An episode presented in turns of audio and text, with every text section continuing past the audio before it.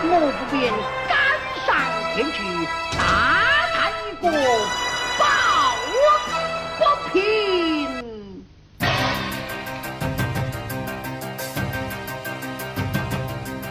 人道公门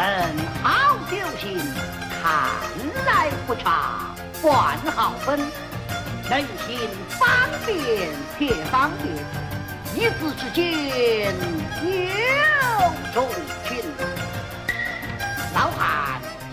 在这信仰中，西门以外还要一座殿房，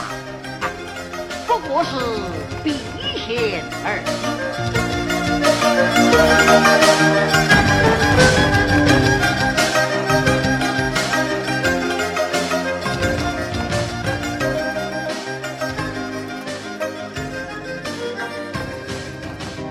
收听黑六电台，这里是老杨和小杨。啊，欢迎小杨姐姐回归，好开心可以回来，终于有时间可以录节目。嗯，好。啊，嗯，因为小杨姐姐特别，我觉得特别在行是在于戏曲方面，可以这么说，不是在行，喜欢看。啊，对，也算是资深票友吗？不是票友。哦，那我其实之前一直想说，就是票友。就是票友指的是你不光看还要去唱，所以这种是叫票友。但是你真的只喜欢看戏的话，就叫戏迷。所以说他们那个以前相声里面就有一个什么那个呃戏迷打砂锅还是哎好像是什么忘记了，然后就是一般都叫戏迷。所以好多人有的时候他看到听说你爱听，他就会问哎那你是票友吗？我想说不会唱，只爱听。啊，对，我还想问问说，像你这种应该叫什么？就是单纯的叫细米。细米。啊，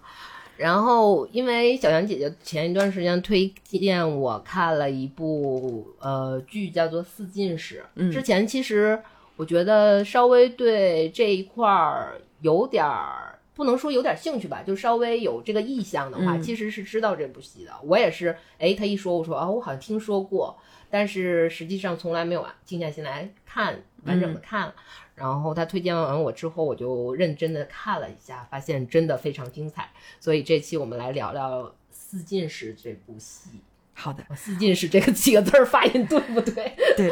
因为我我我被这个戏吸引的原因是因为故事。然后我觉得他的故事的整个框架和你看的时候那种感觉是非常吸引人的，就像小时候常常可以在那个电视上面常常会看到录制的老版本的那个四进士，但是现场戏曲的那种呃舞台的录制。然后然后后来的时候就接触到周星驰的审死官嘛，那个时候没有想到他就是宋世杰，然后宋世杰怎么可能是这样，一度接受不了。当你沉迷进周星驰的时候，就没有办法再回头去看四进士了。然后可是。就是之前的两年之前，就又再去看这个戏的时候，看完之后，就是整个的感觉是对，呃，电影编剧的佩服。然后他就会觉得他的这个整个编剧功力实在是太深了，他非常了解戏曲，然后可以把戏曲的框架不改动的情况之下，然后把每个人物再淋漓尽致的表现，然后在故事框架不改变的情况之下。然后再把那个戏剧性按照那个电影的方式来增强，然后那个时候我就觉得哇，这个戏剧跟电影之间它的那个连接哦，就是如果以故事来讲的话，它的那个是非常通畅的，所以我就很想推荐你来看，因为我们可以聊戏，又可以聊电影。嗯，我们大概讲一下这个故事的呃一个算是来龙去脉吧，然后它其实。如果你看过《审死官》的电影的话，应该就是这个这个电影其实就是这部戏的全貌。看的是戏剧的版本，嗯，然后还有是小杨改改推荐我们看的，就是呃田信芳版的周信芳，呃周信芳周信芳版的，呃叫戏剧电影吧，对，那个但那个名字不叫世进士，就叫宋世杰。我们可以把它前面那段，嗯，就是介绍整个故事背景的。那段我觉得说的还蛮好的，我可以到时候就放在这儿。故事出在明朝嘉靖年份，位高权重的丞相严嵩，他祸国殃民。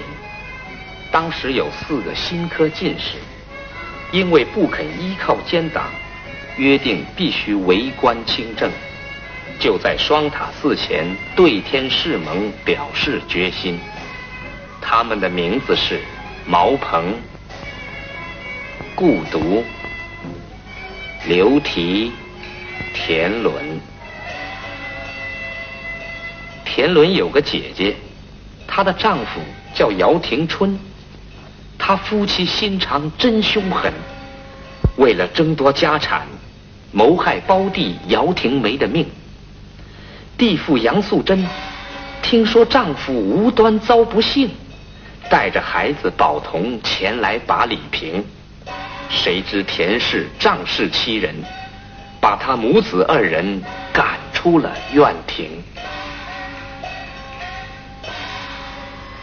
可恨田氏又生一计要害素贞，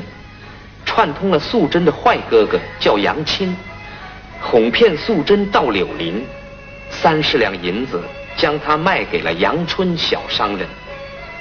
素贞哪肯跟他走，因此二人起纷争。凑巧来了个算命老先生上前问原因，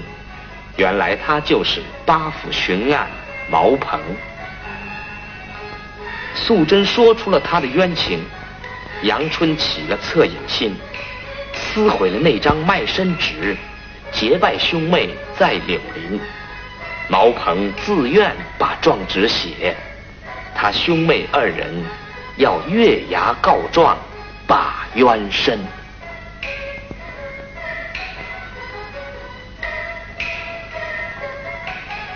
他二人刚到信阳城，碰到了地痞刘二混，硬把杨春的包袱抢了走，还想在素贞身上起歹心。素贞正在危急处。来了一个爱打不平的老年人。我觉得是这样，因为呃，我有的时候就现在最常看到的一些现场录制，就是大多数来自十一频道的空中剧院。嗯，有的时候我会不喜欢它的原因是。呃，当然唱腔听唱腔完全没有问题啊，但是它的镜头有的时候的那种剪切会特别失掉京剧舞台上的一种调度的美感，因为其实看似表演的人做一些身段和唱腔或者念白，其他的人好像站在那个地方，但如果你真的走进剧院去看整个这个舞台的话，看到是。站站在周围的人会在恰当的时候给出极其准确的反应，这个是有的时候我们看空中剧院它是切不到那些场景的，所以会失掉一些色彩。然后电影戏曲电影呢，是因为中国在就是上个世纪六七十年代有大量的这个七十年代没有，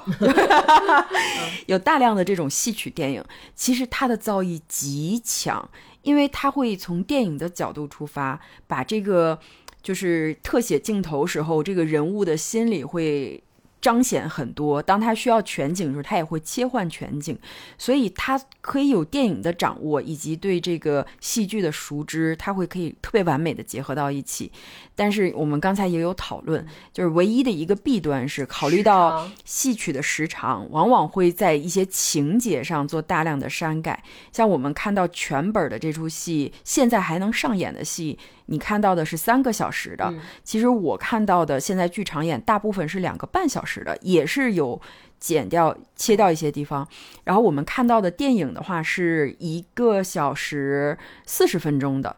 所以它这个时长就更加缩减了，所以最后会变成一个宋世杰。嗯，对，就只能完完全全去塑造一个他想要塑造的宋世杰的形象，然后其他的一些人物，其实它里面有很多非常精彩的人物，就是但是都在电影里面可能就稍作弱化。包括你刚才说的那个调度的问题，我因为这算是我看的一场比较全，就所谓的全本的第一是个第一个非常完整的一个一个戏，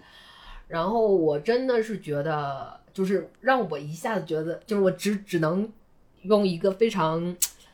嗯乏味的词“牛逼 ”来形容，就是我看到，就是因为他你能感感到他是感觉到他是一场一场一场，然后他需要。可能因为时间地点的一个转化，包括这个戏要在哪儿完成，他需要去做一个舞台调度，嗯然后去换场景什么，然后他每但是他在每一次拉下幕，然后也会有专门的演员到，我不知道这个有专业术语叫什么，但是我嗯知道他们每次都会。把节可能前一段的节奏过于沉重的时候，他就会有演员从幕布到幕布的前来，嗯然后让他们在后面换局，然后但是他俩在幕布前面就会做一个非常，就是他那个你能感觉到是让调整一下情绪，然后你也能知道他是要连接下一幕的时候做一个承上启下的作用。就他每一次这样的一个完成的时候，你就嗯觉得他这个安，就是他这个贯穿贯穿的非常好，让你嗯觉得非常一目了然。包括他可能有重复的位重复的部分嗯和什么，它都会。帮你去转换节奏，嗯转换你的情绪，我觉得这个特别厉害。我不知道这个在专业上应该叫啥，但是这个是呃，戏这这个必须得感慨一下，嗯就是现代戏剧的一个厉害的地方。他把整个的其实就跟那个整个像话剧啊，所有他们的那种借鉴啊，然后包括真的是一步一步在不断的演，就是演变演演变到现在很好的一个状态。其实，在过去演的时候，因为我们都有看过过去的那种舞台小的戏台，非常小。就是演员在台上的时候，或者他的场景切换的时候，并不像现在这种会考虑的那么周全，就是调度到会那么科学，或者是地方用的那么好。我觉得这个可能，嗯，没有什么特别的专业 术语，但是 就只是一个舞台调度。然后，但是他的，转场啊，对对对，然后但是他现在的调度的来讲的话，对，对，这所以我就觉得啊、他们就是连这种小细节都有如此花心思，就会让我觉得牛逼，就只能用牛逼来形容啊。而且，嗯、我没有想到，就是因为我以前可能对戏曲的一个想法是，它里面的人物就是这些，嗯，可能女性，包括如果。这种所谓的是这种深渊的女性，可能我唯一能想到，比如说秦香莲这种苦命人啊，然后就又轴又那什么的这种的。但是我发现，实际上在这部戏里，每一个人物他都非常丰满，嗯然后他有好的一面，也有坏的一面，他不会吝于去展现他这些就是他不想展现的一面，他会把这个人塑造的其其实非常丰富，这个也是让我非常震惊的一个部分。其实我们一会儿可以按照整个故事的推进，然后就是讲一段一段的剧情，然后同时讲这个人物在剧情里面整个的变化。嗯就在这之前的时候，我特别想给京剧说一句话是，呃，或者是戏曲说一句话，因为大家有一个认知，就像那个。呃，常听的那个说唱脸谱一样，嗯觉得那个脸的颜色就代表了它的中和尖，但其实你真的看一个全本戏的时候，它的中和间不单只是在那一个时刻，他会在那一个时刻有一个犹疑，就是侠义之士。然后他在行侠仗义的时候，在这之前，他所谓的行侠仗义，可能也会对不起他自己在绿林的朋友。可是这个时候，他对绿林朋友会非常狠绝。然后那个那个状态，你说他是义，他还是忠，你都不好去界定他。虽然大家觉得他做的是一件好事儿，还有比如说像是呃，我有有有有一个就是呃，去看失控展的时候，诸葛亮挥泪斩马谡，他在斩的时候他不得不斩，他叫了马谡的名字两声，马谡叫了他。就是叫了他两声那个丞相，然后到最后他叫了马谡的小名儿，然后马谡喊了他一声五香侯。就在第三声两个人互相称呼的时候，其实京剧就是三声就够了。然后在那个时候，所有的情绪全部都推上来了。我那个是真的忍不住哭了。就你在看的时候，特别容易看进去，就是那种义气之间的东西，而又不得不展。所以京剧舞台上，他的人也好，或者是情感也好。其实是非常丰富的，可能只是一句唱词。这句唱词的话，会根据他唱腔的长、短，或者在某一个字的音的重和轻，表现出来他的情感，而且是特别直观的，直击到你的心里面去。就是那种视觉和听觉上的一个冲突来讲的话，他的人物是可以非常丰富的。嗯那我就先从我印象比较深刻的嗯这个排序上来讲。好啊咱们就按照故事顺序来嗯故事的顺序。然后呃，我这个故事顺序应该是，我觉得我还是很喜欢。就是 那个叫张学金，张学金那个版本的那嗯个，我就按照这个都哦，给大家推荐一下张学金这个版本，特别厉害。快把快把那个名单来看一下。关键是张学金是马派名角儿，然后给他配的那个呃杨素贞的那个旦角儿，那真是大青衣，王蓉蓉王派，就是在这个大家都知道像梅上成群的几大派，但是另外还有一个是这个张君秋张派。然后就是这个王蓉蓉，我刚才对不起说错了，不是他不是那个王派，他是那个张派，非常厉害的一个大青衣。啊，这个这在里面就是在这个戏里面就是演杨淑珍的那个那个对那个大大大姨儿，大姨儿应该叫大姨儿了。尚长荣的话是海，就是上海那边的一个唱这个花脸的，很上长荣是在里面演孤独，啊，对。然后这个呃陈少云的话，他是陈少云在里面演的是哪个角色来着？陈少云少那个毛鹏，毛鹏，嗯，然后他是这个周信芳的大徒弟，徒弟、啊对。然后像这个还有是叶叶少兰，你就得直接对着他，你不能好的啊好的，叶少兰的话就是叶派著名的小生，那简直现在就是第一把交椅的。就是在里面。当然你也可以他说他坐不上，田田伦，但我不知道还能谁做田上。田伦那个那个人是吗？啊，对，我觉得你可以介绍一下他那个，因为我在里面我会第一次听的时候，我觉得非常奇妙的，就是它会在每一个字尾都发出嗷呜的啊呜啊呜的是口型口型。小声唱的时候，这个特殊口型发音，然后关键是叶派，他确实也是这样唱，所以你会觉得他唱腔是非常浑厚出来，而且又很圆润，然后他的声就是那个声腔共鸣出来的那种感觉会特别的厚，很好听我。倒是没听出来厚，我就是觉得。我第一次我就一直在注重他那个腮帮腮帮鼓起鼓鼓起来的那个状态，然就是后气，对，然后其次就是他那个尾音，嗯，然后但是听时间长了就觉得，哎，好像确实是很莫名其妙的不一样啊，是这种状态。朱强的话也是马派，然嗯后现在张学金先生已经故去了，所以说，呃，现在有很多马派的一些名戏的话，都是嗯朱强先生在演。他现在在北京京剧院，听他的戏的话，可以随时买票。那我们就先从嗯、呃我看的张群金的那个版本，嗯然后来聊一下，就是这个时间顺序来从剧情，然后我们再也聊一下人物啊。最开始的一幕其实是毛鹏，就是这个。巡抚拿着尚方宝剑，然后无限巡视的这个，他他稍微介绍了一下。其实他的出场是介绍了一下故事背景，就说他来呃为民请命，主要是其实他还挺在意说人口贩卖案的这件事儿的。然后，所以他以还让他的衙役去嗯呃去注重一下人口贩卖案，然后并且张开了张开了榜，然后定了一下罪。这其实为后面实际上埋了伏笔的。我觉得这个。它所有的这种设置都是前后会有呼应，而且是无限 callback 的，这个是特别妙的，不像 callback，就现在的好些线索给丢给你就丢给你了，它不会嗯去来回去呼应。这个这个地方我们后面会埋伏笔。然后还有一个是介绍他会开始微服私私访，然后下一幕就是柳林卖妹的这一块儿，呃，介绍的就是。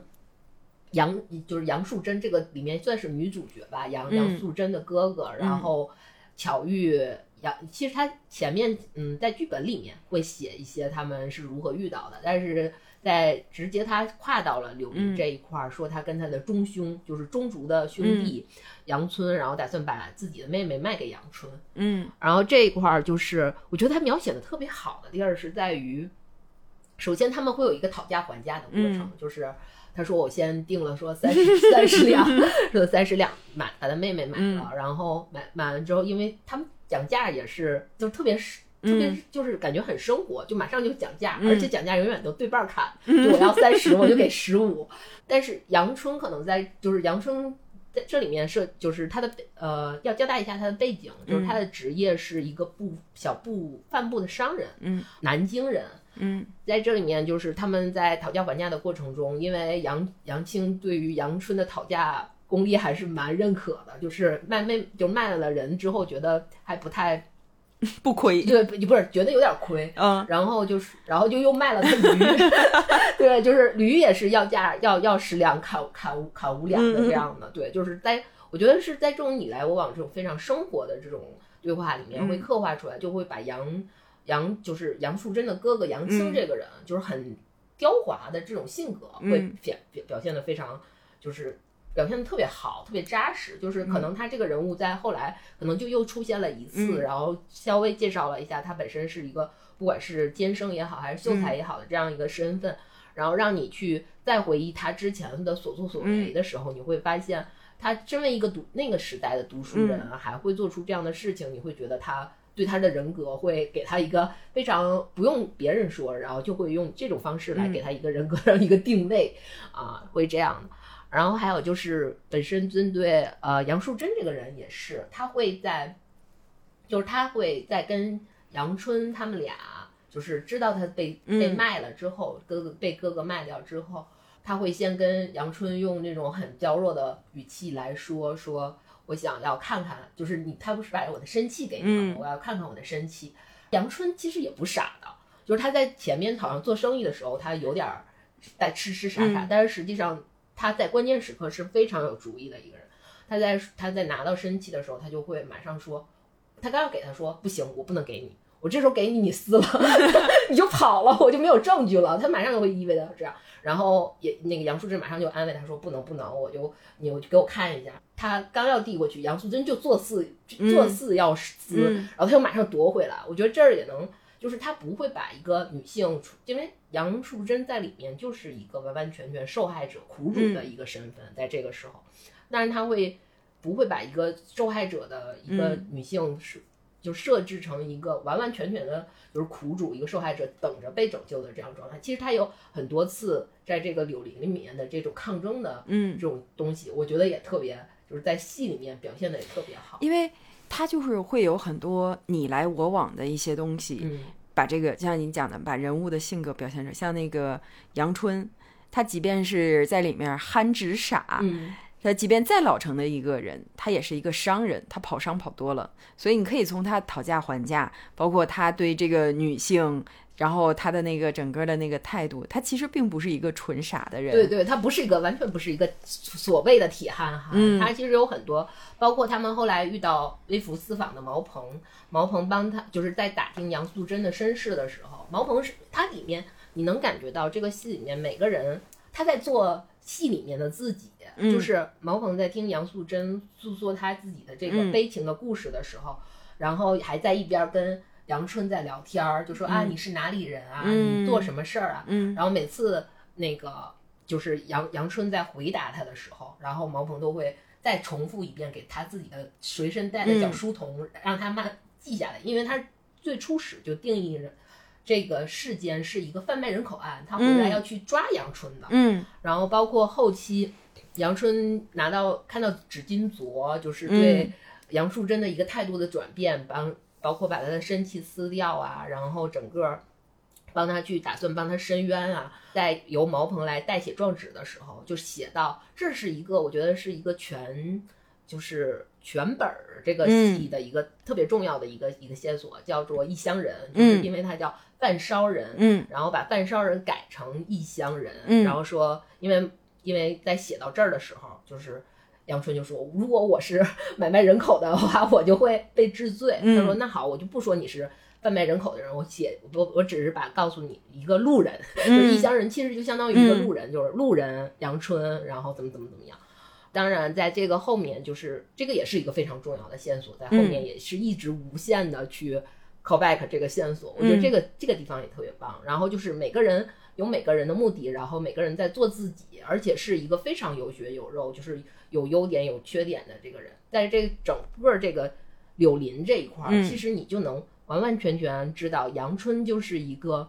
嗯，不能，他其实是一个很谨慎的人，嗯，然后而且说话很讲究，就是挺，我觉得很像东北人很讲究的那种那种感觉，但实际上他表面很有点稍微有点小小暴怒，容易小暴怒，然后表面好像是挺率直，但实际上他是一个逻辑很缜密的人，对，就是不会。其实，嗯，就是蛮蛮谨慎的一个人，让我觉得，要不然他也不会从通过贩布赚钱能买一个媳妇儿，能达到这个 程度。对对，反观杨素贞，她也不是像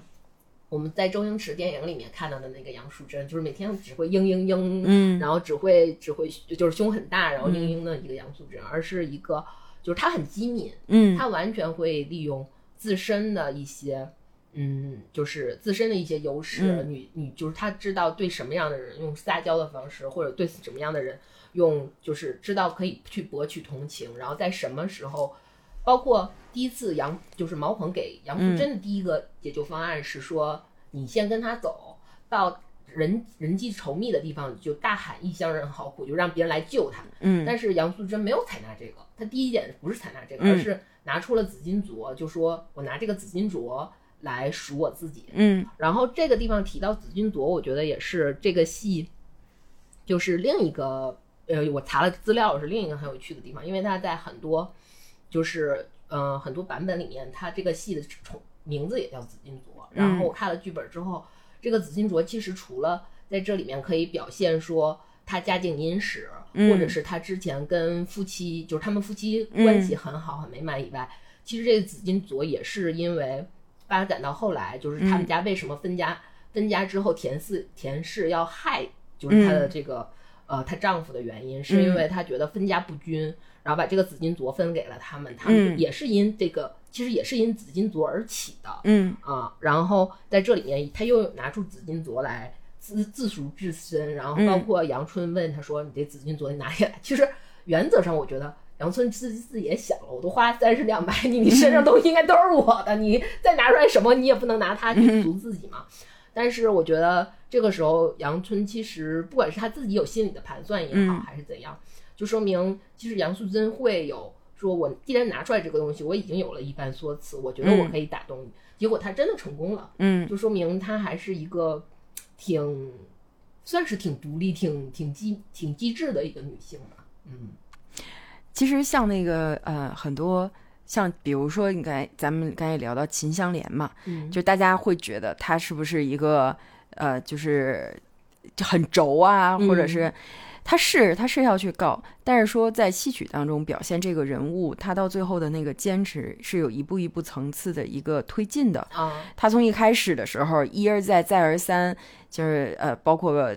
呃那个时候是哪位大人劝说他，也是我寿宴上你来，然后你唱个曲儿，他要原谅了你，就是把你认了你的话，你就不要告了。就是秦香莲也同意，他一步一步看到最后韩琦杀庙的时候。他才能只能说奋起，到最后的时候就变成那个呃，就是包拯在判判案的时候，包拯也有过一个迂回，他就是说、啊，那要这样的话，我也别跟皇家完全对着干了。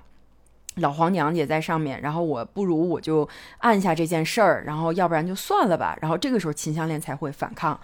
所以有很多的戏，其实像你刚才讲到的，就是包括这个呃杨素贞，她一开始的时候，她并不是一个简单的角色，她有好多自己的思量。这样的一个女人能够跨府来告这个告告状，所以这个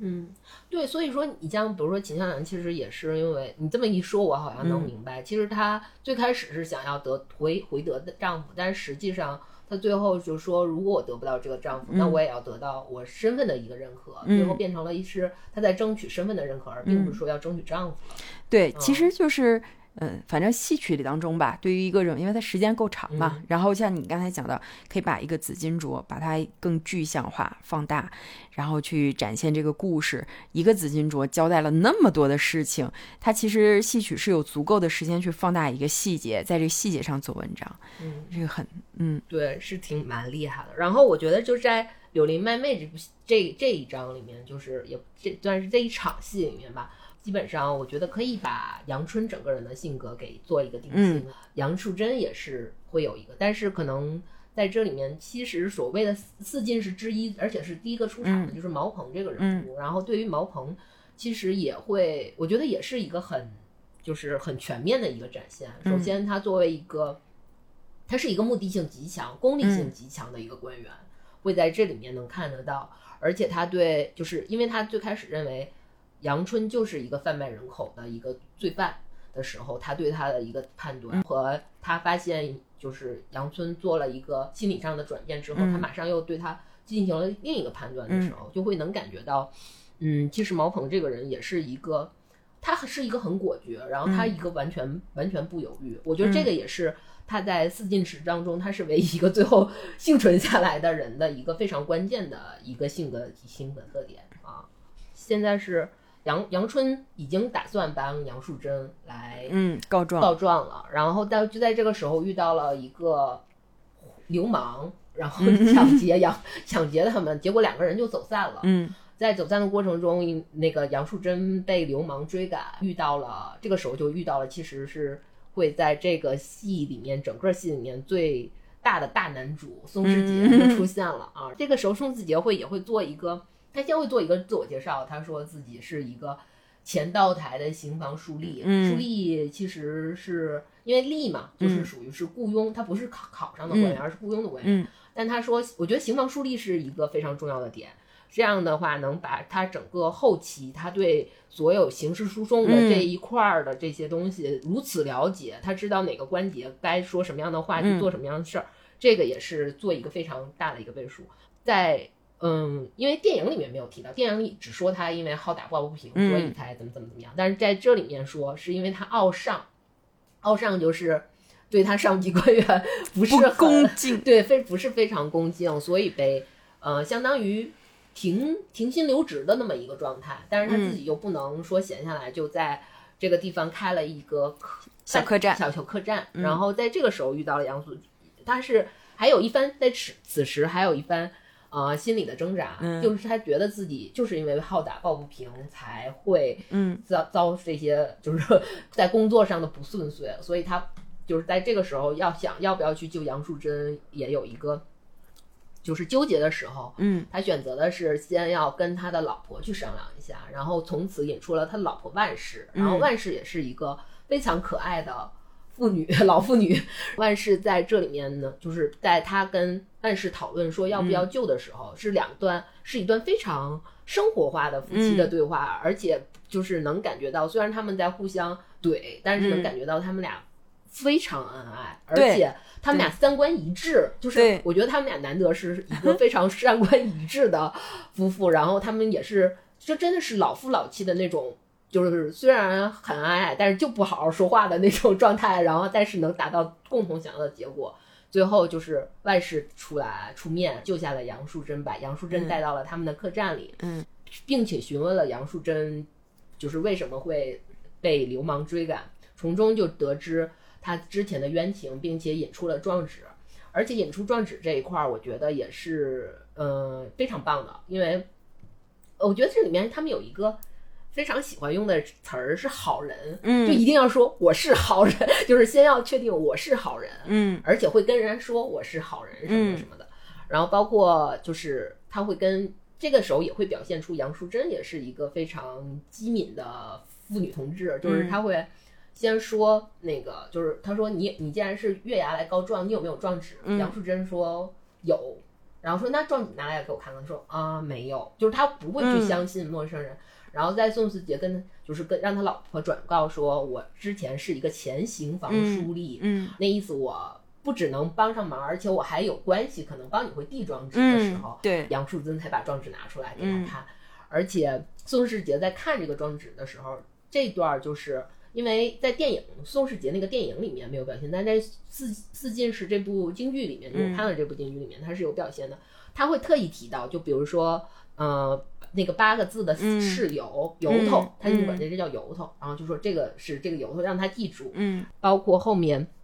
就是呃有什么那个哎，他好像说有一个地方是不是错别字还是什么，好像看不清，然后说哦，后来发现是异乡人，然后他也能看出来是因为什么改成异乡人，并且他知道为什么要改成异乡人。嗯。我觉得这两个地方就是完全跟毛鹏的那部分是 get 的，虽然在那个、那个当下，就是杨树珍并不知，在杨树珍本人来说，并不知道毛鹏的身份，嗯但是他知道宋世杰这个人可以帮我，在他心里面其实是有一个确认的，嗯包括宋世杰看完状纸之后，对这个写状纸的人的一个身份确定，就说嗯能写出这样状纸的人，肯定是一个不简单的人。他当时就说有八台之分，嗯就这段也是，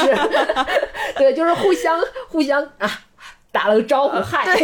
隔空击掌，对对，隔空击掌了一下，然后马上说这个时候就引出，接下来会引出，就是说宋世杰说啊，这个状纸写的虽然好，嗯。但是可能未必能递得上去。呃，这里面其实有一个在戏剧里面是说，因为府台就是道台嗯。会贪赃枉法什么什么，但嗯。是其实那个在戏剧里面就说是因为。你是富人，嗯你可能你也没有那么多力气或怎么样，你挨挤不上，你聚就你聚挤不上去，你递不上去，然后就说你这个等于就白写了。这个地方就也也，我觉得杨淑珍妙表表也也很妙。然后马上这个万氏就是宋世杰的老婆就说：“哎，这个你看你跟我们非亲非故的，我也我要怎么帮你呢？”然后马上就是杨淑珍就下跪嗯认了干娘，然后说啊，那就干，然后马上就万氏也表示，就是说这个姑娘真的是好聪明啊，我递了个话，马上给给台阶就下坡的这种。宗世杰在这里面也是会跟老伴儿也会有打趣嘛，然后就也认了干爹，之后就宋世杰拿着状纸就呃去要帮他递状，但是因为在路途当中，就是这个呃跟朋友饮酒饮酒，然后喝酒误事这段儿之后回家，在他他在回家之前也会说，就是他也会想说，嗯，说杨淑珍一定会吐槽我，就说，啊、我就是不是你亲女儿，如果我是你亲女儿的话，你就会把。就是会会把这个状纸递上去，不会因为喝酒，然后你看我不是你亲女儿，你就会去喝酒，嗯就没递上状纸。结果回来杨淑珍真就这么说，嗯所以其实在这里面既能显示说盛世杰其实很通达人情世故，嗯所以他傲上其实是他一个，他不是不通情，不是不是情商的问题，而是就是有的人虽然情商也很高，但是他其实就是一个 心理问题，就是他是有一个人格，我觉得其实这个地方倒不见得是，就我自己认为啦，就不见得是情商，因为宋世杰整个从头到尾，他是一个极其聪明的人，但他很自我，对，他是自我嗯，他可以特别聪明的知晓对方的行动，所以我们在后面的时候啊，其实还有很多戏，他都会在那个对方说那句话之前提前行动，或者提前说出来一些话，就很有那个就是那种戏剧上的一个小冲突感，就是因为宋世杰特别聪明。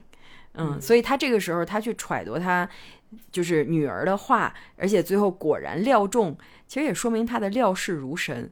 嗯，但是我觉得这一段还是有一个问题是在于嗯表现杨淑珍，就是她杨淑珍真的不是一个。就是嗯用我们现在话讲，就是其实还挺是个挺事儿逼的女的吧，就是不是一个傻白甜的那种状态。嗯虽然她有求于宋世杰，但是她知道在什么时候该推一把就推一把。嗯因为这次没有错过了，因为喝酒错过了时间，没有头上地上撞纸。嗯宋世杰，嗯，就马上让在让杨淑珍在递状纸这件事情上，其实下了一个决心。他会问他说：“你有没有胆？你有没有胆子？”嗯 就是我觉得一般人问要问这种这种话的时候，可能下面就会是一个严峻的大考验。嗯然后杨淑珍马上就说啊，我有胆子。他说那我们就去击鼓鸣冤，然后就引出了下面他跟就是等于是故他像故独，就是出现了四进士里面的第二个进士的这个这个角色，然后故独就是呃河南道台的这个人、人物的出现。他们击鼓，击鼓也是表会表，在击鼓整个击鼓过程中也表现很表现宋世杰非常有就熟悉这个诉讼的流程，包括他怎么去骗手鼓的人啊什么的。嗯，包括递状纸，嗯会他会问说那个，因为是宋世杰来递，他嗯第一次见，其实宋世杰是前任道台的刑房书嗯吏，在这儿里面。但是孤独第一次见到宋世杰的时候，就会就一下子就认出宋世杰，嗯。就说你怎么没死？就是上来就你怎么没死？其实是说明孤独在嗯对见宋世杰的时候，其实他是对他可能是有一些之前的一些非常固有固化已经固化了的印象，嗯，而且也从另一个方面说，可能宋世杰之前的傲上行为已经让人到了令人发指，然后无法认同的状态了，所以他一下子就认出宋世杰。包括宋世杰递了状纸之后，他说：“那个你跟他什么关系？嗯说你是不是挑词架讼？就是他是包揽、在原原剧里面说是包揽诉讼嘛。嗯其实这是一个罪罪名的，马上就扣了一个包揽诉讼的这个罪名。嗯然后宋世杰说他是就马上又说，因为他是我的干女儿，但是并没有说马上说现任的，而是说我在很早之前因为公干认识了杨树珍的父亲，并且时常来往，然后就是把这件事情说的非常，嗯，怎么说？我觉得在这块儿就是能能感觉到，其实经常在这个方面工作的人，实际上是知道这里面非常多的猫腻呢，并且能把这件事情说的滴水不漏。嗯包括之前就是介绍赖慈的那一块儿，就是赖慈，我觉得在他这里面的定义是，就是它是有一个小段儿的，说是牛吃房上草，风吹千金石，壮纸入宫门，无赖不曾辞。就是这个赖词，首先是一个变相的谎话。嗯我觉得他不光是说能，因为她在里面说，除了说他毒死丈夫，然后让他的兄弟把他卖掉以外，扒夺他的家产以外，还说了就是杨素贞的呃孩子被杀，被他的那个田氏拿钢刀杀了，嗯但实际上他的孩子没有死。这一句就是他这一句是赖词。我觉得他不光是说要呃起到一个夸大和就是夸大这个罪行的一个一个目的，还有一个还有一个是他其实会故意制造供词上的一个漏洞，但是它并不是一个会影响整个对，案件的漏洞，就有点像我们平时做设计会留一个大 bug，然后让甲方挑毛病，然后迅速通过的，就是这这种感觉的啊。就是在宋世杰的这番对答里面，包括就是他编造说自己他们之间有也就是素素来交好嘛、嗯这种状态，也是说明宋世杰其实对整个的这个案情，就是对他们呃这些大人们审案啊，包括这些流程啊是非常了解的。但是这个时候，我觉得杨素贞也马上就会说：“干爸，你这句话说的真好。” 就是能感觉到杨素贞非非常明白，就是嗯虽然我不太懂这个流程，嗯但我知道你说的这句话说的正好在看节上。就是这个地方是可以看出来，嗯杨素贞她从一开始的时候逃出来，然后彷徨无措，然后他那个时候想去，就是阳春买了他，他想去那个反收买，然后再到后来初遇宋世杰的时候，像他那个娇滴滴可能去说一些话，然后呢就跟那个宋世杰的老婆万氏，然后你刚才也提到，就是他还有一些。一个小的身段，然后嗯万事过去之后就跟宋世杰，哎，你看他看跟我那样，然后加了个小娇，对，然后就是那种少女感，包括呃，就是他认万事做干娘，然后这个时候宋世杰就说啊，那我帮他干嘛？我跟他又没有关系。然后这个时候就是。这个这个这个这个杨素贞当时马上就跪下，然后就说干爹在上，就是如何说，然后这个宋世杰就眉开眼笑。他万事哎，不是万事说错了，杨素贞她其实是一个有特别多方面的那个情绪的一个展现。到他等到上了公堂，他你看到那个就是宋世杰与这个府呃府衙老爷两个人对待对答如流的时候。然后就是整个那个杨素贞的那个感觉，就感觉啊，后面背后有人撑腰啊，整个人就感觉长出一口气，而且就很精神，整个脸上表情也都是那种眉毛啊，各种神采就开始飞扬起来。而且第一时间点赞。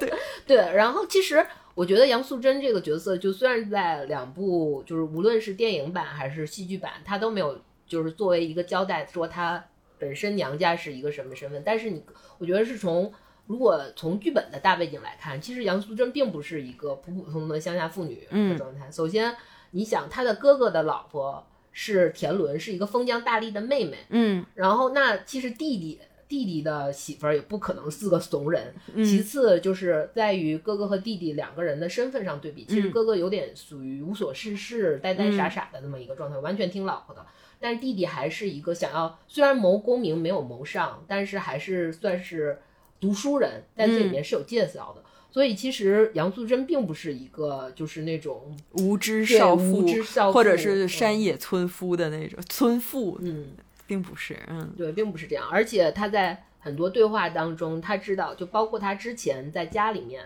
比如说她丈夫被害死或者蒙冤，她第一发现线索，以及就是在跟她婆婆对话什么之之中，她发现自己当时不能得到公公平的待遇的时候，他能迅速的调整心态。然后马上去进入下一步，然后看看在未来的这种机遇里面会不会找到嗯时机。他是，我觉得他还挺是一个 非常能抓住时机的一个、一个妇女啊。然后就是因为呃，我们就再会缩回宋世杰啊告状，然后因为宋世杰非常圆满的呈上状纸之后，呃，顾独就受理了这件案子。宋世杰非常开心，就带着杨素贞回家，回到客店，就说要妈妈做面食，我们饱餐一顿，然后好打官司这样。但是，一般在这个时候就花开两表，也花开花开两朵，各表一枝。然后就说到，嗯，那个杨素贞的大伯，就是嗯害死她、害死她丈夫的那个嫂嫂田氏。田氏知道，就是也收到了一些风声，说杨素贞要去告他们，就去田伦，就是他的哥哥田伦家求田伦帮他自己写一个写一封信，然后给顾独，希望自己能打一个上风官司。嗯然后在这里面其实就引出了我们的第三个，就四进士里面的第三个进士田伦。田伦当时是已经拿到了江西巡案的领平，就嗯相当于是他已经得到了官授官的文件，但是因为父亲的去世要在家守孝，等于算是闲赋在家，当时也很苦闷。嗯这个时候其实妹妹来求他写信，他最开始是其实是拒绝的，但是由于妹妹就耍田氏，其实在里面是一个非常简，其实算是相对于简单的人物，就是从头至尾只有一个标签，就是无赖，就是在在任何人面前都是无赖，然后跟自己的父母亲面前耍赖，然后包括母亲也很懦弱，就吃下了这颗无赖，嗯然后并且要给田伦去要求他写信。田伦这个时候先说要拿三百两押三百三百两白白银去押书，就是作为嗯跟着书一起送，算算是一份呃，也其实也不，我觉得不是完全的一个贿赂吧的这样的。他其实我觉得他最开始提这三百两的时候。是说给妹妹听的，就是他知道他他其实是了解他妹妹的性格的，他知道你肯定不会拿这个钱，然后结果他妈就他妹妹就说那妈你给我垫上，然后没想到他他的母亲真的就把这个嗯钱给他，所以他逼到那份儿上，他感觉已经无没有任何理由去拒绝了，他才去写了这封书信。但是在他写书信，他还有一个拒绝的理由，是因为当年他们在就同年四人，嗯也就是所谓的四四进士的这个故事的起源，是因为在他们同年。这四个人就同期考上的这四个进士，当年游双塔寺的时候立下了一个誓言。这个誓言是说，就是原文是“习连啊，连外为官，不准官吏过检，顿案隐情。若是如此，棺木一口，仰面还乡。”其实大概就是说，呃，我们将来做了官，就不要互相嗯通这种私人的信件，然后买官买官卖官或者买放人情的这种，一旦有这种事儿，我们就发誓就死，就去死，大概是一个这样的一个一个。但是这个双塔寺在这里面就会，我觉得是一个特别好的一个隐喻，因为双塔寺。呃，就是为什么要在双塔寺去谋这个这个事？因为他前面提到说是在明朝嘉靖年间嘛，然后明朝嘉靖年间那个时候的双塔寺呢，正好是呃算是演象所，就是给大象演练的地方。但是双塔寺之前实际上从明初它建开始，呃，它整个是一个非常起伏的一个兴衰的过程。然后这个兴衰的过程，呃的原因还真就是各种各样，每次都其实都是因为当权者就当时的皇帝，嗯。可能或者是宗教原因，就是有的法皇帝是信佛，然后这个双塔寺就非常兴旺；嗯。有的皇帝可能信道灭佛，然后这个双塔寺马上就会，嗯。就是当时就会非常衰败，或者是有的时候是因为个人的政治见解不同。比如说，因为双塔寺是谁修的，但是这当时的当权者可能跟这个修建的人，或者是后期包括包括去呃修葺后期再去修葺它的人的这个人政见不同，可能就又把这个双塔寺变得很衰败。所以我觉得他包括就是最后，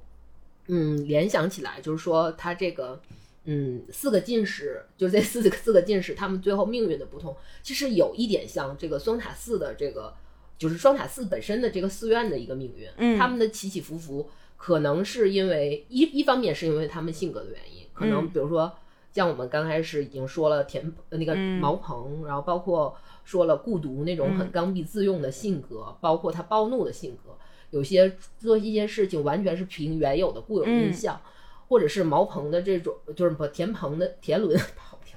田伦的这种有一些懦弱，有一些软弱的这种性格，包括他可能赋闲在家的一些、嗯这些原因，所以他们的命运其实真的很像双塔寺的这种兴衰。所以双塔寺盟誓，我觉得也是一个特别棒的一个意象啊。因为我会觉得双塔寺特别重要是，就是我在以前最早看这个故事的时候，我就会觉得他们四个人不管明的是什么样的事，但他们四个人是一个非常好的关系，这么好的关系就是同窗之谊。然后这么好的关系，为什么到最后真的只是凭心中的一股正义就可以给对方 断一些，就是给对方一些罪名，或者因为我们到后讲到后面的时候，就会发现。这个罪名，它并不是对完全在这个案件上的一种公允的态度，它其实牵扯到，因为从这个演员的表情，包括唱词，你可以感觉得到，他定这个罪名，因为他要想定，他需要给这个人定罪，所以那个时候，我在我小的时候，我就会疑问是，为什么就是这么好的关系，他一定要置对方于死地，会有这样的一种感觉，而且就觉得宋世杰。再能诡辩，再聪明，他的身份和地位其实是不能与这四位进士相抗衡的。为什么他到最后可以抗衡？就当然，我们把它看作戏剧里面的时候，你是可以接受的，因为不成熟。对戏剧嘛，就是这么机敏的一个人，然后可以在可以跟对簿公堂的时候，然后巧舌如簧。但是事实上，就是你在看的时候就会有这种思考。然后今天在聊到双塔寺的时候，就会想到，就说双塔寺，他的这个隐喻也好，名誉也好，至少这四个人在双塔寺前面明，就是这个明示，然后之后的时候又有这种各种的利益网的一个牵扯，同时双双塔寺也有一个兴衰，它的兴衰其实是因为政治原因而产生的兴衰，政治原因、宗教，就是它其实是一个不定性的原因。对，因为原因、宗教原因，因为是这样，政治也好，或者是宗教也好，在过去来讲的话，它跟经济都是不同的。经济无非就是人多人少，然后这个地方兴旺与否。但政治和宗教都牵扯到，就是可以归类到一起，都是那种，呃，上面的想法和传达到人。对对，所以他的这个其实他的这个寓意和他到最后的这个关系网的逻，就是罗织和展现来讲的话。我觉得是非常重要的一个点，就是戏曲当中它可能会不会那么明显，因为在也许身处其中的人或者身处在那个朝代的人，他大概能够明白。但是现在的人可能会觉得这个双塔寺可能只是一个四个进士名士的一个地点，但它其实所蕴含的这个东西和对剧情最后的这个影响，我觉得真的很重要。嗯，其实我我倒不是觉得他们之前感情会有多好，我觉得他们之前双塔是就是双塔寺盟誓的这一块儿，实际上是有一个当时大环大环境一个背景下的，嗯，然后包括就是后面他们也说了，就是首先田伦给那个顾独写信的时候，就是给就是啊三进士给二进士写信的时候，就是他也会说有就他会想起这个誓言。但是他不会把，嗯，怎么说？他会有三百两押押书这件这个形式来看，他们的关系也没有说到经常走动的这种这种关系上，并且，呃，相对来说，他最先给。但是在过去的时候，这种同窗之谊，这种就是比如说同科同科出来的。他的那个情谊其实是非常深厚的，因为他就不是说真的感情有多深，而是非常坚固的一个利益网啊。这个这是对，就这个是他们是有一个利益网在的，但是我觉得田伦实际上是在这个利益网的边缘游离的状态。对对，孤独呢是一个，我觉得他其实是也算是在权力稍微核心的位置，因为他本身就已经是河南的道台了，一个一个道台嘛，然后并且。他当时就拿到这封信，就后后期他拿到这封信的时候，他也会先是在，因为在剧本里面是说师爷劝他收下，然后说劝他这个忙可以帮，嗯，他是，但是孤独自己有一个心声是，首先他先确定说是我们这么多年来没什么来往，其实他一直都不是看在钱的份上，其次就是说马上就想起说我们当年蒙过一个誓，我们是因为这件事情而。就是纠缠在被命运之轮纠缠在一起的之后，他我觉得他更多的是包括，嗯，他之前对宋世杰，他我觉得在宋世杰第一次头撞的时候，嗯，会给他一个，因为宋世杰的傲上会给他一个难，他在那个位置难以就是从来没有受过到的一个小小屈辱，所以他想要去这个也我觉得也是他收下这封书信的一个非常重要的一个原因。好，那我们 然后我重新来说到田伦，田伦写就是写信的这一块儿。田伦写信之后，交给他两个家丁去送这封信。两个家这个两个家丁呢，又好巧不巧的就又投到了宋世杰的店里，引出，因为两个人交谈嘛，就会说到自己来自于上蔡县，而上蔡县就是杨树珍的故乡，以至于宋世杰马上就意识到说这两个人跟我干女儿的案件有关，所以格外留意，并且两个人两个人把三百两的这个钱就寄存在了宋世杰的柜上。拿着这样一笔巨款，并且有一封他不能看的书信，所以就引起就引到了下一场非常，我觉得是非常精彩的一个倒书的一个、嗯一个就是倒书的一个环节。而且这个倒书的环节，我觉得我真的希望大家去看一看，就是这个有我感觉我这种只看了一出，然后给大家推荐，但是我看的时候非常惊喜，嗯就并不是说他那些花活儿，我知道那些嗯花活儿是他最精髓的地方，但是他安排的那个精精妙之处，就包括我要去倒倒数，我首嗯先可能会推到门，然后我去给那个门上油，然后一点点去拨那个锁，进去之后拿到那封信出来，我嗯怎么样去蘸湿那封信的嗯。胶水儿，然后一点一点的去挑开那个嗯。信封儿，把信拿出来，然后又拓到自己的嗯。衣襟上，最后沾完胶水之后又。把它烤匀，让它感觉是原来的样子，再重新回到屋中，嗯。放完信之后，发现跟原来的位置和反正不太一样的时候，又进行了调整，再退回来。嗯。就是这个这个整个的这个过程，他表演的就，我觉得这个有他花活儿，因为他展现自己花活儿的一部分，还有一个是，就是能展现说宋世杰这个人物非常。就是怎么说，非常首先是他做事非常谨慎，然后嗯非常逻辑性很强，再以其次就他有一种熟练到让人心疼的感觉。然后他倒数这一块儿，就说明其实宋世杰也并不是一个，就是真的是一个特别正义，然后并且身上一点小毛病都没有，然后完全生活中没有任何污点的人。不是他不是，因为他从这个角色的建立的时候，他就是一个非常鬼的人。嗯其实我刚才特别想说的是，像他第一次去帮这个杨素贞去告状的时候，他去喝酒了，是因为他后面再去就是第二次准备去告状的时候，他是问应了杨素贞一定要告这个状，并且他还说要跟着杨素贞，要跟着他一起去告这个状，他才去的。就是在办事的时候，不是一上来就说我这事儿我给你办了，我舍身忘死。而是说我这件事情，我要知道他的这个程度，会是一个什么样子？我能，我我这件事儿我要做到什么程度？或者是说我这件事儿我帮你做，你到底有多大的决心？就是你讲到的态度。所以宋世杰他的那个机敏，他的那个灵巧，和这出戏之所以好看的那个好玩的点，就是在这个人物他不是一个正义的形象去设定的一个人物。这个人物设定的时候，他就是有很多的偷懒儿、偷奸耍滑，然后他的那个。可以，就是虽然不匹配，但是就那种奸懒馋滑，嗯我们能够想到他不是一个世俗眼中的君子，所以他好玩儿，他可以有一种对抗。然后有就道叔这场戏特别好看，是因为就像我们看戏的话，他那个除了唱是最吸引人的，另外一个就是念白。马派非常精彩的就是念白，像大段的他读那个诉状也好，读信也好，有大量的那个念白的时候，他怎么掌握气口，在他特别快速念出的时候，怎么能够把每个字都特别清晰清楚的去吐出来，这个是特别精彩的。而且还好看的是，像我们刚才说的，就反反复复的那个过程，倒书拿出来之后拓印，然后。就是拓印到自己衣衫上之后，再把书信放回去，这个过程就是松紧松紧。其实京剧看现场的时候，它的那个最特别重要一点是节奏，就是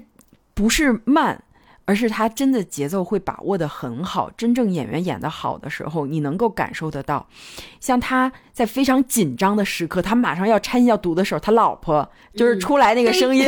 那 一下吓到的不光是他，所有观众都吓到了。在那个时刻，因为大家真的紧张，因为你只有特别小心翼翼的铺陈，才能在突然间一个刹那出现的响动会惊到你。所以说前面的那个繁琐。然后那个细密和到最后那一刻的惊吓，给观众一个观感上的紧张，然后再到之后看着他如何缜密，就是反反复复的去把这个东西做好，念念完之后又唱，唱完之后又把它放回去，这其实是一整套去掌握观众心理，然后把这个东西做好的一个点。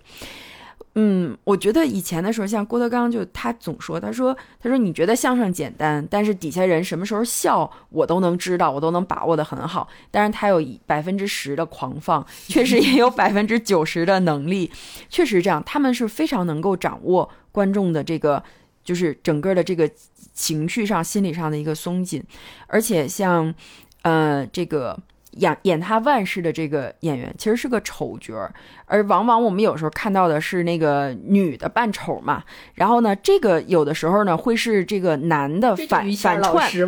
反串丑，男的会反串丑，反串出来之后就特别的好看。然后他的那个之间的那个互动啊，而且像我们看整个京就是戏曲的时候，他会有一些特别固定的城市，但虽然固定。可是又特别好，比如说，就第一个开场的时候有一个引子，虽然交代背景就是为了热闹或者什么什么的，然后从第二场戏的时候或者第三场戏的时候，男女主角就是角儿要上场了，角儿上场的时候，除了一个。亮相之外，然后它后面还会有大段的一个展现唱功的唱，这个是特别固定的城市。还有就是一场戏当中要有丑，然后这个丑出来的时候，就是我们刚才讲到的，怎么样能够把整个的节奏圆融过来，然后让整个的节奏让你觉得，哎，就是这个时候我紧张了，他是不是可以反一段让我笑一下什么的？这个就是让那个舞台整个的这个整个场景能够让观众就是。接受到紧张也接受到快乐的一个地方，所以说这场戏好看的点就是，它真的有一种对抗思想上的。然后较量，同时还有这个节奏上的一个把握，同时它又体现了整个这个马派，然后它的一个这个是马派的一个经典名戏，然后马派的这个唱念白，然后包括它的这个身段儿，所有的东西都特别汇聚在这个半个小时的戏当中，所以是非常精彩。会有，尤其它倒数开始，你就知道那个紧张的东西来了，然后你会满怀期待看完它整个的过程。包括就是他最后把书还回去之后，他有会有第二天，就两个人他叫两个人起床，然后去，而且还在在戏里面，就是在电影里面不是这样的，在电影里面是对方索要，但是在戏里面是宋世杰主动提出说：“我给你们拿个坛子吧，来装这个钱。”大家说相视一笑，就是他。我我觉得在戏曲里面的这个处理我更喜欢，因为首先是宋世杰本身就是一个非常自我、非常愿意抖机灵的人，嗯，所以他会这么干，这个是符合他原原来原来本来这个人物性格的。但是他还有趣的地方，是因为你前面已经接受到了一个那么一个就是又紧张，虽然有一个他老婆帮你放松的状态，他老婆放松状态什么鬼，就是有一个很紧张，然后包括他其实是等于是。如果是一个整个的完成完完过程的话，你会感觉到它是一个事情终于，你就觉得我已经拿到了罪证，这个事儿落定了。嗯，然后你需要一个我开心一下，我抖个机灵的这个过程，所以这一段就马上就会说啊，你们是不是要坛子要装这个钱？就直接就给了对方坛子，然后酒坛，然后呢让他们装钱，然后两个人就送书到了顾独那里，顾独得到了书信，并且在顾顾独初审。案件的时候，就真的是按照信的嘱托，嗯，也算是隐案逆情了，然后就是完全是逆案隐情啊，不是隐案逆逆案那个逆案隐情的这种状态去判的这个案子。但是在这里面其实也有一个，他先会提审了田氏，提审了田氏的丈夫，包括呃杨素贞的哥哥，然后田氏在这个时候就马马上就跟跟，因为在信里面也提到了嘛，就反咬了。铁氏一口说他是通了奸夫，然后杀杀亲夫的这么一个过程。在顾独再去审杨树贞的时候，然后就问他说：“你是不是就是通了奸？”其实杨树贞是有反驳的，他没有说就马上就说没有没有，只是一律的去耍情绪。他马上就指出说，如果我是因为这个原因，我为什么要来告？嗯，然后但是实际上你觉得其实他这个反驳已经很好了，但是顾独马上就说：“那我就。”打就马上就就要要打打了杨淑珍，然后就用了上了刑嘛。嗯，上完刑之后，因为受刑不过，杨淑珍就就是屈打成招，然后被压了下去。但是在宋世杰入到堂上的时候，一样同样顾独给的理由说他这个是谎状的理由，也是说因为他有通跟别人通奸害死亲夫。但是宋世杰的给的回答马上就是说他的奸夫是谁，就是跟。就是这个才是有经验的老 老律师才会问出的问题，说他他的监督是谁？现在已知人物里，那马上孤独就只能说是杨春。嗯宋世杰马上就抓到这个这个嗯这一块儿的一个一个一个那个，就是相当于一个疑点，就说杨春是一个年就是南京人，嗯他们千里通奸嘛，就是一里就是首先我这个这个那个就是坐标不允许啊，就是这个这个远程不允许啊。其实孤独也没有放弃，就是说那他们可能是说先通奸，嗯就是先就是在在他俩那个在他结婚之前，结婚之前就先认识就认识什么的。宋世杰马上就说，就是即便是他们结婚前就认识，那既然有这件事情，他就不能来告。如果来告，不就等于自己告下自己了吗？嗯孤独在这个状态下就说你宋世杰，你这么为他辩解，你是不是收了钱？宋世杰就把三百两，因为他当时押苏就是三百两嘛，嗯就把三百两这件事情，就是实际上算是一个递话给孤嗯独吧，就是说。啊，那他我就搜了他三百两贿赂，孤独马上恼羞成怒，就打了宋世杰一顿，就打了四十四十大板嘛，嗯然后也是打的，就是老人家也是不太受刑，但是也坚定了说宋世杰要去再去上告，再去找更高级别的官员、去告这件事情，把去申冤的一个一个过程。之后下来就是宋世杰回归家之后，再去就是再去告的路上遇到了 当年跟当时跟杨素贞一起走散的杨春，然后两个人在就是呃，相当是杨春撞了宋世杰一下，两个人在互相攀扯的过程中，然后就知道对方是叫杨春之后，宋世杰马上就把这层关系告出来，是并且在这个时候也有一个小小他自己耍了一个小机灵，就说如果我们去拦了巡案的那个轿子，然后去递了状纸，嗯。是要被打的。宋世杰一想说，我要是被打的话，我就我这么大岁数好像打 不太行，然后就说我看你这个娃娃身 强力壮，那我就给你吧。而且他没有，他没有把这个事情说出来，他只是拿出这张状纸，他知道杨村这个人性格很鲁莽，所以杨春抢过状纸就去了，就去了。而且宋世杰当时毫无 愧疚之心，就说：“好吧，那这就当你是我认我当干爹的一份礼吧，见面礼吧。”后来因为你杨觉不觉得他这一段的这个感觉特别像周星驰的那个对对对宋世杰？对对对对，就很让你很很就是觉得哎，真不是个好人，就是这个这个老老奸巨猾老老那啥灯，就实在是太那什么。呃，因为他再去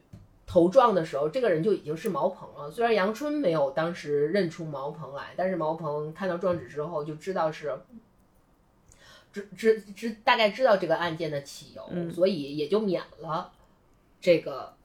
呃杨春的打，并且告诉他们再次开庭的日期。两个人宋世杰，我觉得在这个时候，宋世杰其实隐隐就已经知道这个案子我已经拿下了。首先，他能通过说杨春地状没有被挨打，其次是，呃，就是这个，我觉得这算是一个非常。算是让宋世杰得到了一个契机，然后觉得这个是一个好的开始。个人，而且他包括他觉得自己手里抓了，因为他有那个衣襟上拓写他那个呃信嘛，所以他觉得自己抓到了真正线索，这个事儿已经拿拿掉了，两个人快快高高兴兴回家。话锋一转，就是毛鹏当年我们四个进士，就是四个进士的齐聚，终于齐聚一堂，嗯。就是 number one、number two 什么四个人齐聚一堂，算是互相。诉说了一下，大大概的互相诉说了一下过往、之后，呃，前一前一分钟还是就是大家叙旧，就童年叙旧，后一分钟马上毛鹏就问说问刘题，就是这个嗯。当年的四进士的老就第四个进士，也就是当时的刘提，这个他说说你，呃，说你知不知道你们所在的地方这个县发生了这个案子？刚开始就是因为在其实它算是一个慢慢递进的一个试的嗯试大家的态度的一个过程，最后刘提的结果就是因为懒好酒懒政制度留下，就等于是留着自己的官职，但是回去等着最后的、最后的处理，可能最后处理是由上级搞，就是上级的一个安排，但是这个最后处理，他反过来就去问误读，然后就说如果有人给你写信。等于一下子就把两个人的这个买放卖放买就买买放卖放的这个事儿给、给宣之于口了，并且让对方说让你们对方说就是你们应该得什么罪，然后一个是杀，一个是绞，肯定是孤独的罪更多一点，田伦的罪稍微是可孤呃田伦是绞嘛，孤独是斩嘛，就是相带来在罪的上面是这样。之后就是宋世杰，就是两个人还想狡辩一番，在这个时候就再去宣宋世狡辩之后再去宣宋世杰的时候，其实在这个时候还有孤独的知道是宋世杰之后。嗯，跟宋世杰发生过一段对话，就是说那意思说该上上到堂去，该说的说，不该说的别说。就宋世杰是一个如此 就是傲上的人，就说嗯，我知道不该说的我也说，你管得着吗？就是那种 状态。然后回到堂上，把这个当时的前因后果，包括这个书，就是藤下他们信件的这个衣服也交上去了，所有的人都定罪，该该杀的杀，该刮的该剐的剐。最后，宋世杰是因为他算是以民告官，呃，原则上是也是的，同样是杀头之罪的。但是毛鹏说：“我量你年迈，给你减，而且你这个算是正义的行为嘛，正义的行为。然后奖你一朵小红花，我就把把把杀头变成了从呃从从军。宋世杰就出来，带着枷锁出来之后，再遇呃杨素贞和杨村两个人。”这个时候是杨杨树珍发现说上面的那个钦差大老人是当年的那个，呃，在我们在柳林相遇的那个算命先生，给我们第一份状子的出手人。宋世杰以此来就是换回自己的自自由，因为最最早包揽包揽词颂的人不是自己，最早以民告官的人也不是自己，嗯，也算是钻了一个法律漏洞吧，把自己还了自己一个清白。但实际上，我觉得最开始杨鹏判宋世杰充军这件事儿的时候，并不是说因为宋世杰做的是正义的事儿，而是其实他在那一时间就已经意识到自己是这件事情的始作俑者，他不想去再害一条性命，所以他给判了一个充军。但是没想到机智的杨素贞这个不平凡的妇女 发现了事情的真相，至于最后的大就换得了一个。特别圆满的大团圆结局，嗯，它本来就是呃初定嘛，就是喜剧结局，而且像你讲到的，就是即便是在结尾的时候，然后它也有这样一个小的反转，嗯，就是它整个看这个戏的话，看似好像是一大块一大块内容，但它每一块内容的话，都会有一些小的地方，一些小的反转，会让你觉得，哎，这个故事真不简单。而且我觉得它整个其实它没有什么就是。呃，法律常识或者是什么东西，它是完。虽然它整个是讲一个诉讼的戏，但是实际上它有点像我之前玩过的，就我们这其实是一个很早的游戏了，就叫逆转裁判。裁判就是是这么一个游日本一个游戏，卡普好像是卡普通出。他每次就是他会就会他会他其实他所有的被人翻案的状况就是，比如说我们在庭审的时候，我说了就是你他会说那个被告你说一就是或者是犯罪嫌疑人你说一下当天的情景。然后对方先生已经就描述了一番，他就会在关你在准确的，就是那个他说到哪儿哪个地方你发现有问题的时候，马上就他就会意义，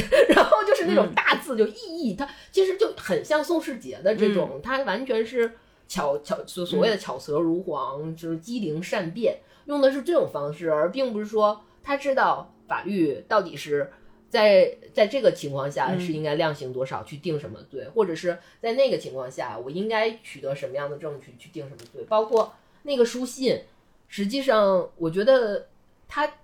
不是拿到原封书信，在我觉得这个在电影里面，就是审死官的那个电影里面的体现倒是更好一些。就是我拿虽然盗了书信，这是一个罪，要可能是要剁手或者是挖墓，但是。你们要不要看？就是这个是信的原原，他拿的是原，就是他骗人说我拿的是原版的信，所以就你们你们当时孤独收到的那封信是假信，所以我觉得这个在电影的这个编排上可能更符合一个，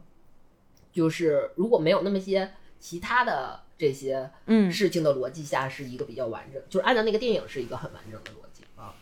就是那个电影的话，像呃，就当然周信芳那个电影的话，就是他肯定是把那个宋世杰摘出来，然后呢，经典的段落像道书啊，像一开始杨素贞最早杨素贞去相认啊，然后告状啊，道书啊，最后大团圆结局保留下来。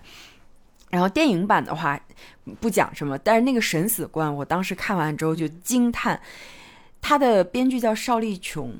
我觉得当然戏剧爱好者也是我我不我不知道他是不是也是在之前的时候看过戏，但我有的时候会特别感慨香港和台湾的创作人，就是戏剧上的。像这个郭德纲，他以前的，当然我也没有很喜欢郭德纲，就是但但是他说的一些话是确实是有道理。他说你那种感觉就是你可以去改编和创新，但是前提是你首先你要知道这个事儿是什么，你的基础是对的，而不是说凭空想象一个基础，然后你去改变和创造。当别人不承认的时候，你又去觉得别人不接受你的心，但其实不是这样的。就是我很佩服，就是就现在长大之后不断的看思金式的京剧的时候，就更加佩服《审死官》的编剧邵丽琼，太厉害了。就是他的整个框架完全没有动，然后呢，这所有的人物，甚至于包括宋世杰的那个人物的话，他也是保留着，然后在这基础之上再夸大。虽然他打官司的，嗯。就是为为杨素贞打官司的这个初衷，嗯。已经不同了，嗯。包括杨素贞那个人也，杨素贞、杨春、杨青，所有人都不同了，但是宋世杰还是那个宋世杰，对他这些人的不同，但你会觉得他那个最基本的那个东西还是一啊，是是一致致的。然后在那基础上，哦，我觉得我印象就当然最冲突的就是在那个小酒店里面，就刚才我们讲到的两个送信人，啊然后他把这个发展发展成了不一样的那个感情，然后。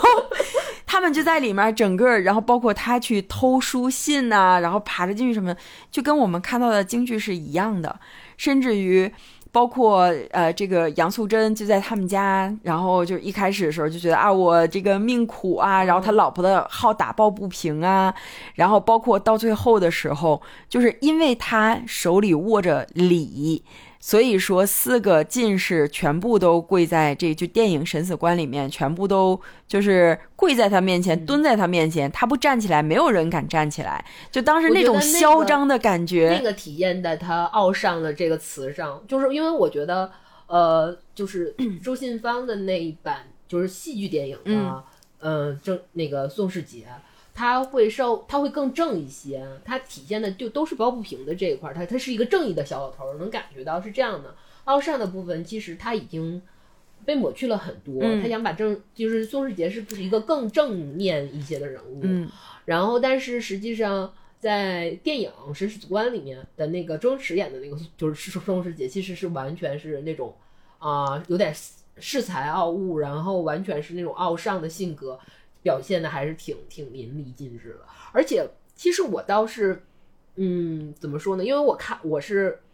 先看了这个剧嗯京剧嘛，然后。那个时候我还没，就是当时我就觉得看完之后我就觉得非常牛逼，这个是嗯第一印象。其次是，然后你就推荐我看了周信芳的那个、嗯那个宋世杰的那个那个京剧京呃戏剧电影的版嗯本。看完那个之后，因为它有两个里面在就是很多，比如说一些一些很非常重要的场场就是嗯就场场嗯场景，它是没有表现的，或可能是画外音，嗯或者或者是在这个呃每每某场戏里面一笔带过了，嗯把线索交代就算了的时候，我就会对这个戏的本身会产生了好奇，然后我又去看了这个戏的原来的剧本，嗯就是原来这个戏原来的一个剧本。看完原来的剧本，我就真的是佩服所有人，嗯。就是反过来，就是你刚开始只是觉得牛逼，后来你会佩服所有人，就是包括我们这个，不管是这个戏，我看那个张学金的这这部戏的这个编剧嗯。也好，因为他想，我能感觉到他是想突出。呃，每因为他是一个很庞大多儿多个角儿，就你用你的话说多个角的这种这种一个戏，他需要突出所有人，嗯。所以它变成了一个人物关系的一个丰满和架构的这么一个体现。嗯所以他们把每个人演的有血有肉，所以他就按照这个方式去编排了这部戏。然后反观呢，宋世就是周新芳的那个宋世杰，他是要塑造宋世杰这个人物，因为他时长的原因或者是各个方面的原因，他要塑塑造宋世杰。结果他真的就把所有的宋世杰的这个都放到里面，嗯最精华的放到里面。嗯然后审死官的那个呢，又是他根据那个时代。可能我们无法理解的一些，包括一些背景的介绍，一种还有那个时代的一些风土人情，包括那个时代所有政治那些东西，他全都抛出出去了。嗯。他留下的就只是，呃，现代人的逻辑下，嗯。这个人可能他会有一些性格上的问题，嗯。或者是他恃才傲物，就是恃才嗯。傲物，或者是他有一些，包括里面说周星驰有一点点小自卑，因为他老婆比他高，或者是他我有就是最根本的人的需求上的问题，他们没有孩子或什么什么，以为他把所有的事情都换成当代人能够理解的原对因去。把这个戏还能演还原到一个跟当年的那个戏的内核是完全一致的，而且我觉得牛我觉得它的好玩的地方是在它可以把这个性格当中的一个点夸大嘛。这就周星驰电影，不管是谁导演或者是谁编剧的话，都能看到的一个点，所以大家会觉得他无厘头。荒诞，但是你比如说像是那个杨春那个角色，那个演的那个人，然后 就是一说什么啊，那个谁跑了，还没说完第二句话，说我去追，然后就消失了。这个人就是那种感觉，包括就是杨杨素贞的那个傻白甜，就是巨傻，干啥都那种哭，然后哎就是非常好玩，他就可以夸张到一个地步，嗯因为他需要，其实那部戏里面其实是属于一个双人物，他既要表现宋世杰，然后也要表现他老婆万氏。我觉得，所以他他把所有的变成了他们夫妻二人的一个婚姻生活再往外的一个体现。对，然后就在我们当时录节目之前，我们去捋大，就是我们来理讨论说就捋捋大纲什么的时候，我们俩聊过，我就说，我说我其实我觉得，就是因为在那个剧的原剧本里面，也聊到了说田氏，就是他就是杨素贞的嫂子嫂子嗯和她的大、大伯他们嗯家里，包括他们家为什么分家，包括他们家嗯怎么起的冲突，包括她如何发现老真老公真正的死因，嗯然后又怎么被哥哥骗？其实那也是一段非常详细。如果把以她为线的话，嗯，再去就可能那部戏就叫《紫金镯》吧，就是以他的的这个这个这个这一段来来去去改编，其实也是有一个非常能可预见性的一个非常圆满的一个一个一个编排的啊。我觉得，呃，就像是呃我我我能说到，因为看的比较多的就是那个，嗯、阎锡娇，然后就是阎婆惜，然后他有这个乌龙院嗯，最最经典的这个剧目京剧，然后她就是一个姓银的一个女生女女生，然后就是为了偷情，然后陷宋江于不义，然后宋江就坐楼杀西。然后，或者是说，像是这个之后，他去找找这个张文远，然后有很多的剧种，全部都有《活捉三郎》这出戏，为的就可能就是我们传统意义上的那种呃，该怎么说呢？恶有恶报的那种，就早晚是变做化为厉鬼也会回来折磨你。但是后来我就看了那个戏，叫做《西郊》，然后是北京京剧院改改编的出小戏，他就是从这个阎婆惜的那个角度，然后去讲他为什么会跟想跟张文远在一起，因为两人在一块儿的时候，这个时候张文远就换成了一个俊美的小生演员，然后他就是长得帅，他能调情，然后他能说情话，这个是知情识趣，对，这这个是阎婆惜喜欢的。然后他为什么讨厌这个？这这张文远，他为什么又讨厌宋江呢？就是个老头子，不解风情。然后宋江在说话的时候，因为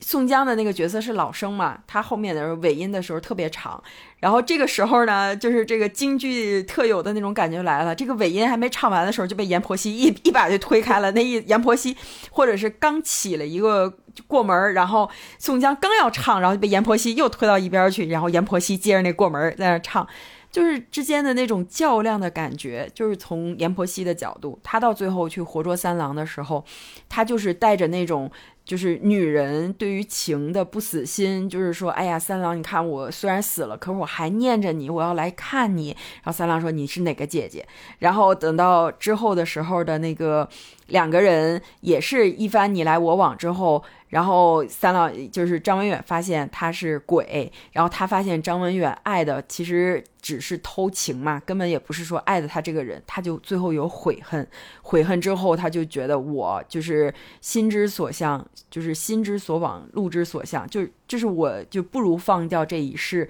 他到最后的那个顿悟，就不一样的一个层次上的描写，嗯。你说是不是因为宋江也是行房书吏，然后 宋世杰也是行房书吏，很多奇妙的故事都发生在 行房书吏身边。对嗯就是经历的案件多，知晓的事儿多，看多看的人就能看得透。发生的奇妙的事情也会很多。嗯，但是这段可以剪掉啊，只是突然间想要说，可能跟我们今天聊东西关系。可以可以说说还有什么类似于这么好看的戏吧，或者是，嗯哦，其实呃。有的时候，因为一一看戏是一直看的，但我很少以前的时候没有会把那个戏和电影连到一起。然后我也很喜欢，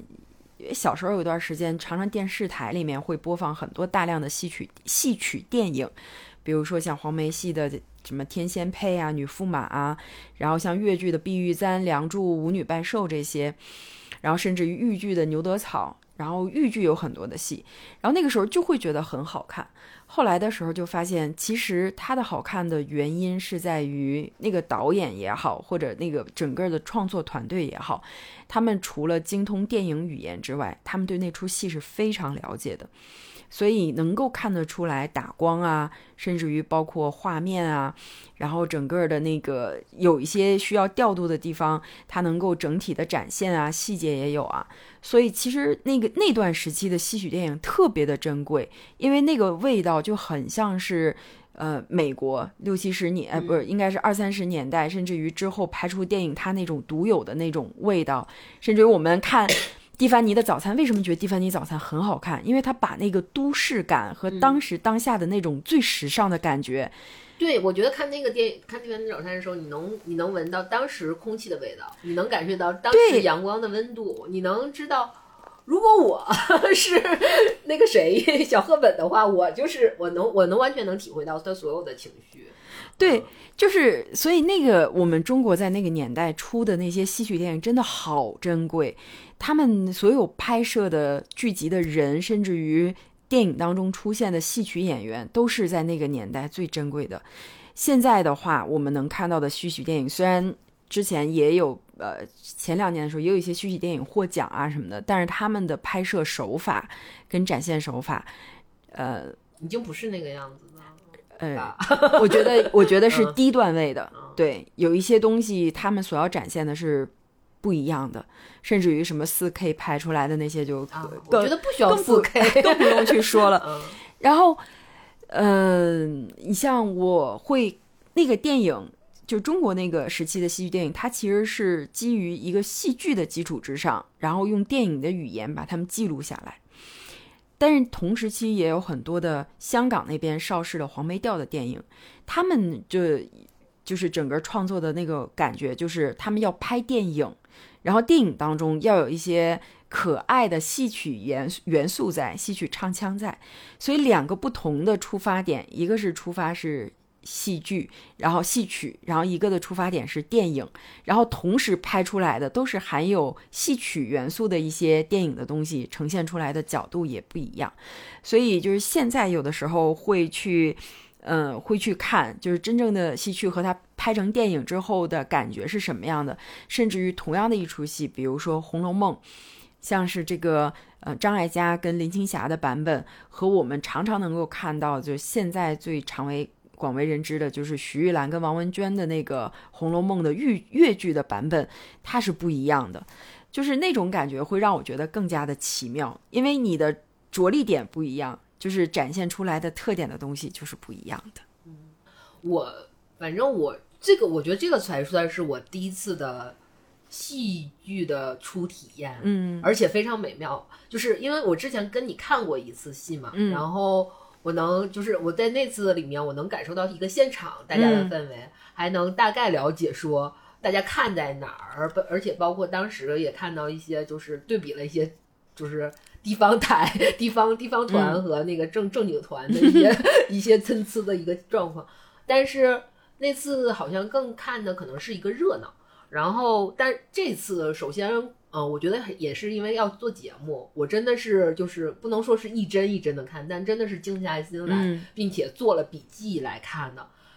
结果，然后包括它整个。我觉得其实一般可能普通的观就是正常作为正常观众的话，可能不能做到这这个程度。但是因为做这个节目，反而就是你需要做大量的资料，你需要去你也不算大量吧，就你需要收集一些你感兴趣的资料，你需要去查一些，并且它每个版本你需要去对比一下之后，就会觉得，呃，嗯，就给我一个最大的一个舒适感的一个来源是在于，因为我们之前也只经常聊过，说我特别喜欢，比如说像是《九号密室》的那样的英、那样的剧，是因为《九号密室》真的是。呃，处女座治愈治愈两句，因为它每一个线索，每一个每一个就是都可以形成一个完美的闭环的闭环。然后这个我看的这个剧就是这个戏，它结果也是这样的，而且给我闭环无数次，就是把我整个人都治愈了。就是他能会说，比如说呃，包括他一些重复的地方，就是嗯，就是能，比如说他呃，他们那个状纸。每个人要读一遍，而且他们真的是每个人去唱一遍。然后这个东西在唱的时候，其实它是重复的过程，但是是不同的人唱。然后你就会发现，就是因为你听不出，就是你是第一次听这个东西，你不知道好在哪。嗯。但是因为他们同就他们都在唱同同样的内容的时候，你会发现哦，他们是有区别的。就是虽然我不知道区别，就是我我只能听出最最初体验的区别，但是你会发现。它有好多魅力，嗯原来是这样这样的重复性，就是这个重复性都不是乏味的，这个重复性反而给我了一个对比的过程。然后还有就是你看了他他们所有塑造人物的形，就是塑造的人物，也并不是我们当年的想法中的那些所谓的那个年代的人物就会那么刻板，就会那么。那么单薄，不是的，是丰满到让你现在都觉得牛逼的一个情况，就是完全看完之后是一个喜悦的状态。所以我觉得，不光不单单就是做，就是看完这个剧之后，我就觉得我不我不管 能不能做好一期节目，但是我真的对这个东西感兴趣了，或者是我真的对这个为这这门算是应该是艺术，这门艺术而折服了啊！我是这我真的是。觉得可以给跪了的这种状态，因为你看的版本特别好，就是这些演员是经验极其丰富的演员，就是他们之间这出戏可能唱了上百上千次了已经。我有一次看戏看的是那个，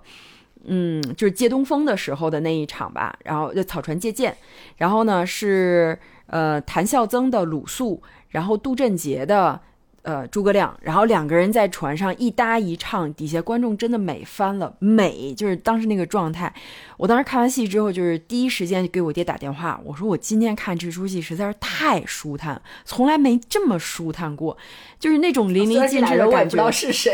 啊，就是 很厉害的两个，一个谭派的，一个是那个杨派的，然后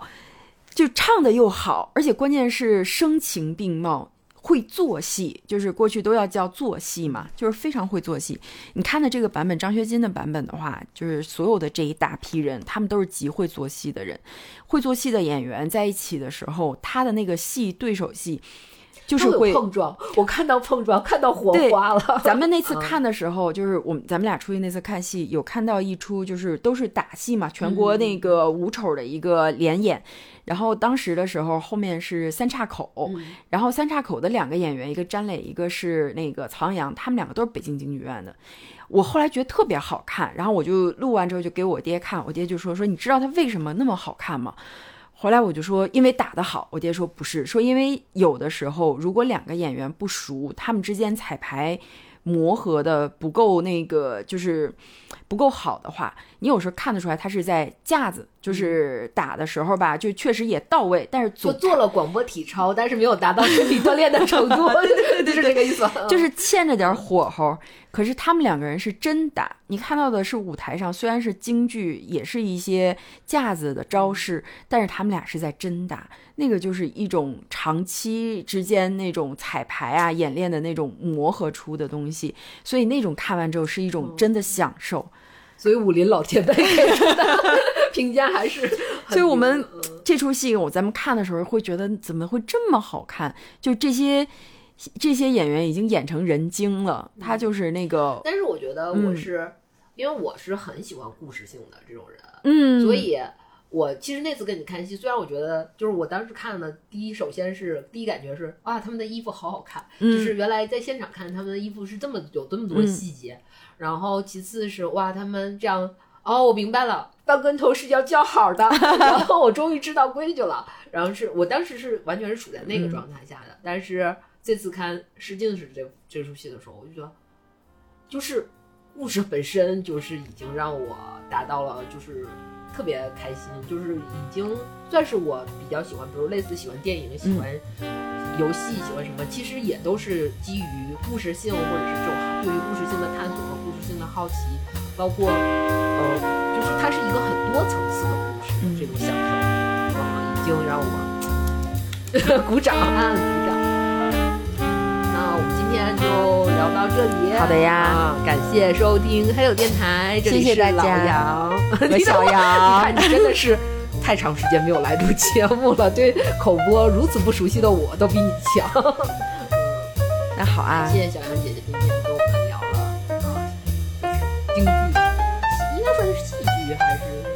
就是戏曲，也我们也没有说什么弘扬民粹说之类的这种伟大愿望，只是觉得，呃，确实有一些并就是我们平时不熟知的一个领域里面，其实真的有一些会给你特别大的惊喜。对，除去刻板印象之后，嗯，好就这样吧，这期节目就完结。好的，谢谢大家，拜拜。